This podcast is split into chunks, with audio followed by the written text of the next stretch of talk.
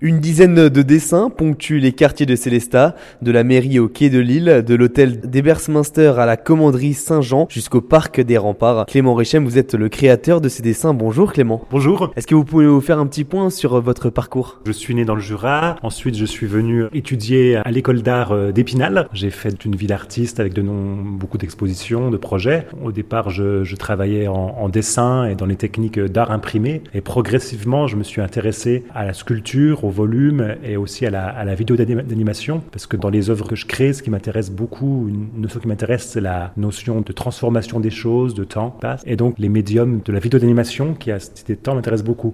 Mais je suis aussi revenu à mes anciens amours qui sont le dessin, progressivement, et à travers la technique de la céramique, qui est une technique que j'ai utilisée beaucoup en, dans des œuvres en volume. Et euh, je suis revenu à, à, des envies de faire des dessins par la céramique. Qu'est-ce que vous pouvez nous présenter euh, vos œuvres? Donc euh, une dizaine de dessins partout dans Célestat. Je présente justement à Célestat des dessins en céramique, des dessins en, argile, qui sont des dessins réalisés en, grès et porcelaine, qui sont des, terres qui se cuisent à 1250 degrés et qui résistent au gel, ce qui est important à savoir parce que c'est comme c'est une biennale en, extérieur et que sur la fin de la biennale en novembre avoir des petites gelées. J'habite dans, dans, le massif des Vosges, donc j'ai pu venir plusieurs fois visiter Célestat et j'ai recherché des espaces précis pour installer mes dessins et j'ai fait mes dessins en céramique sur mesure pour des, espaces de Célestat. C'est des dessins qui sont situés dans des, dans des alcôves, des niches, qui viennent euh, se glisser dans des anfractuosités de la ville. Qu'est-ce que c'est ces dessins? Qu'est-ce qu'ils représentent? Pour moi, ces dessins, c'est des vues en coupe de la géologie en fait. C'est toujours ce principe, c'est des dessins qui sont faits en terre, l'argile de la terre, et qui parlent de la terre. Et donc, c'est toujours des vues en coupe, et donc je représente ce qui se passe sous le sol, et qui est toujours mis en regard avec ce qui se passe au-dessus du sol.